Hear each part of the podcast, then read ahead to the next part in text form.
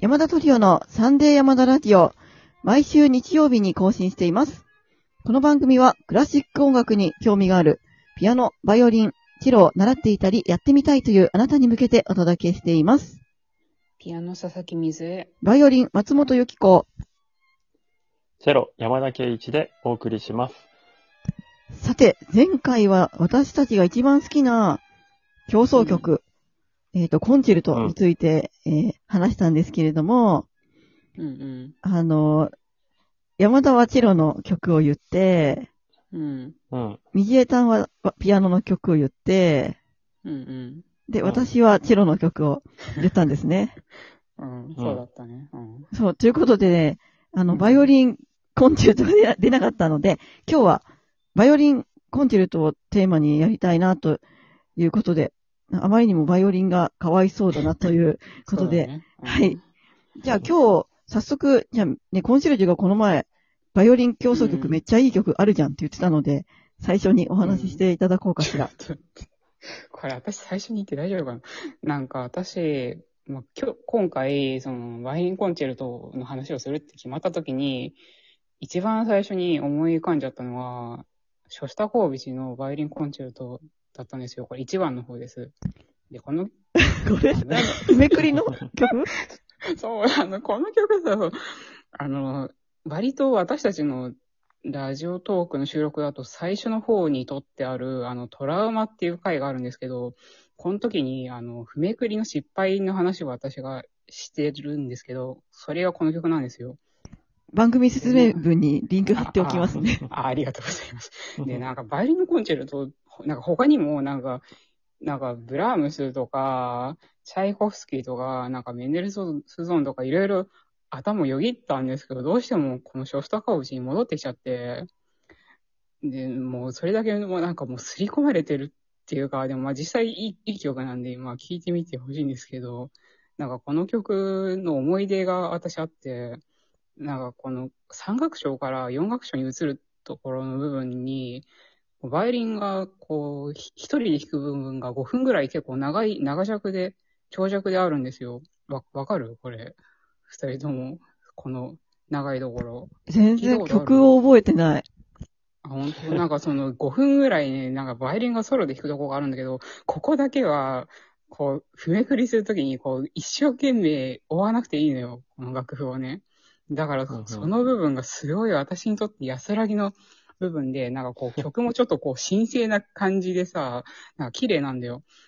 で、その、神聖なメロメロディーが、こう、だんだん、こう、狂気を帯びてきてさ、で、こう、四、四楽章にアタカで入るんだけど、あ、アタカっていうのはその、えっと、こう、あんますり、ぐ入る。そうそう、すぐ入るっていう意味なんですけど、その、四四楽章に、てってーってってって入るっていうところがあって、もうそこからもう狂気っていう、狂気ラムみたいな感じでもう曲が始まるんですけど、そこからもう、まあ私も一緒にもうこう焦りながら楽譜を追っていくんです、追っていってたんですけど、まあここの四楽章で、あの、楽譜を追えなくななったっていう思い出があります。まあ、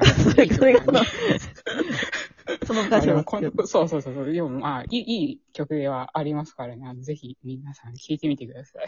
まあ、そんな感じです。なんかショス山田は？タコービチ全然記憶にないな、き何回も聞いてるはずなのに覚えられないんだわ、多分。あでもね、まあ、ちょっとこう、最初の方とか、まあ、なんだろう、ちょっと難解な曲だもんね。なんかメロディーとかもね。じゃあ、ま、山田は？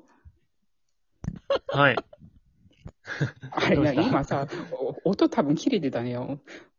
あ、そうか、そうか。うん、切れてたかも。なんか、うん。あ、ほんと復活してる？大丈夫？はい。あ、いるね、おっぱあ、い。いたいた。よかったよかった。山田はそしたら？僕も、まあ、いろいろ考えたんですけど、まあ、うんバイオリン競争曲って言っていいかわかりませんけど、えっ、と、ビバルディの式ですね。一番は。あー、被っちゃった。私も式にしようと思ったんだよね。あ、そうなの？はいじゃあやめるよ。いや、やめるはい、やめる。いいよ、じゃあいいよ、いいよ。おす、おすすめして。もう一曲あるから、私。僕ももう一曲あるよあ。シベリウスですね。私もなのよ。じゃあ、じゃあ他のにするわ。なんか、あとね、モーモーツァルトのコンチェルタンティをね、言おうとしてた。もう一曲は。あれはバイビオラも入るから。そう、だからあれ、あれ、いいのか、コンチェルトでいいのかなって思ったんだけどさ、それだったらバイオリンとチェロのブラームスの二重競争曲あ、そうだねあ、それおすすめしようでもバイオリン競争曲だからさ、あベートーベンのね。あ、僕じゃあベートーベンなの？あら、意外。うん、でももう二つ言っちゃったからね。そうだね。最初に。じゃあその一緒ってことで説明してください。はい。はい。あれ、いいの？ブラームスのお話は。ブラームス、ブラームスしてないよ。ああのブ、ベートーベンじゃなくて？まそうだ、ベートーベンだった。ベートーベンの。いいね。の？かっこいいよねっていう。そうだね。いや、私ね、ベートーベンはね、まあ、ある意味、あの、バイオリン、三大バイオリン協奏曲っていう言われてるんですけど、ベートーベンとブラームスとメンデルスゾーンが、私三曲ともそんな好きじゃなくて、実は。で、あの、ベートーベンは素晴らしい曲なんですけど、弾く人で違いすぎるし、あの曲を素晴らしく弾くっていうのは本当に難しいんですよ。私が弾いても全然いい曲にならない。あの、本当音階とアルペジオしかないし。そう。でも、これちょっと、これ、これをさ、なんか前に、うんバイオリニストの特集で、ネマニャ・ラドゥルビッチっていううんうん、あの、変わった人感じの。人の。聞いたときに、もう生で聞いたときに、すごすぎて。うんいやー、それ本当に上手い人よ。学生で。いや、めっちゃ上手かったというか、すば、演音も美しいといいし。曲に聞こえるよね。そうそうなの東京でそう聞いたんですけど。本当に。うん。いや、そうそう。僕もその時に初めていやーそう、ね、この曲知ってたけど、なんていい曲だと思いました。まあ、それで、そうなんですよね曲。の一つですね。私もね、はいアイザック・スターンかなんかのだけ、きすごくいい曲だなと思ったけど、あの、本当にね、この曲難しいんですよ。あの、バイオリニスト泣かせで、これ多分バイオリニスト100人に聞いたら100人が多分あまり弾きたくないって言うと思うんですけど、あの、はい。本当にこの曲ね、あの、難しいんですね。あの、音階とアルペジオしかなくて、アルペジオっていうのはドミソとかなんかそういう和音をあのばらしたやつなんですけど、あの、本当にね、曲メロディーっていうメロディーがあんまりなくてね、ちょっと難しい曲なんですけれども。でちなみに私、意外とさ、うんあれだよね。い意外とバイオリン、このベートーベン、プロオケとかでもさ、もう他の競争曲の方が多いイメージがあるんだけど、なんか演奏会で、そうね、プロオケとかで、意外とやるね。チ。ャイコフスキーと、あ、ベートーベン、あんまなくない？ほ北海道だから。あ、そうか、そう、コンサートで聴かないってことね。シベリウスとかのが多い、多いとか、そういうの方のが多くない？なんか、そうだね。気のせい？や、でも、そうなの？たま、たまにある、あるかなって感じじゃない？やっぱりでも、チャイコフスキーとかさ、メンデルスゾーンとかは、そういうのが多いもうイメージある。ね、メジャーって、ね、みんな大好きだし、やる、うん。やること多いですけど、えっ、と、そう。で、私は本当にね、山田と一緒でビバルディの式と、あの、シベリウスを言おうとしてたんですね。で、ビバルディの式は、ね、バイオロうん、昔の曲なんで、あれなんですけども、元祖バイオリン競争曲ということで、これはもう、外せないかなっていう、うん。私の大好きなね。そうなんですね。うん。私本当にね、なんか自分がバイオリンやってるからか、バイオリンコンチェルトってさ、何、学習のためにやるじゃん。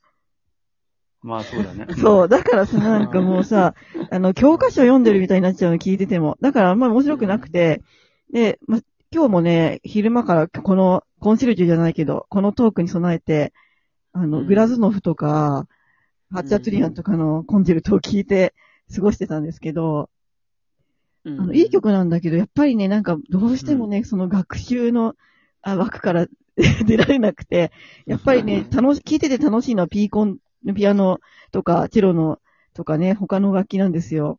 で、あの、モーツァルトの競争交響曲っていう曲を言おうかなと思ったんですけど、これは楽器がソロじゃないからダメかなとか考えてて、でも素晴らしい曲なので、ぜひ聴いていただきたいんですが、えーっと、じゃあこんなところで、バイオリン競争曲にもね、すごいいい曲がありますということで、あの、リンクにねね、YouTube 貼っておこうと思います。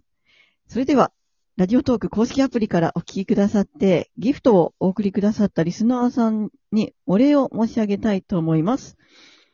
ラジオネームミルローズ様から、美味しい棒4個と元気の玉4個。マイジー様から赤いローズ2つとともにお、2つお便りいただいてまして、えっ、と、1つは、えーいつも楽しいトークありがとうございます。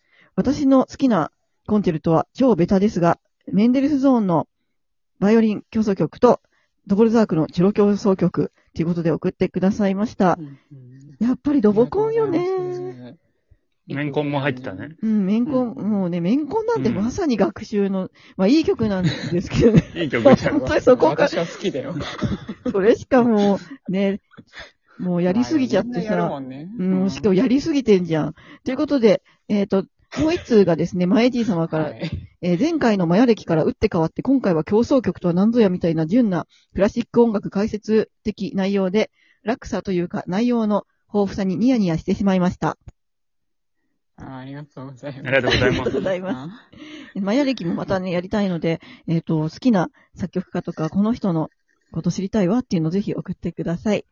えっ、と、それから、えボスデン様から美味しい棒4個とコーヒー3つと元気の玉、それから小ばさん様から元気の玉と美味しい棒とともに久しぶりにラジオを聞くことができました。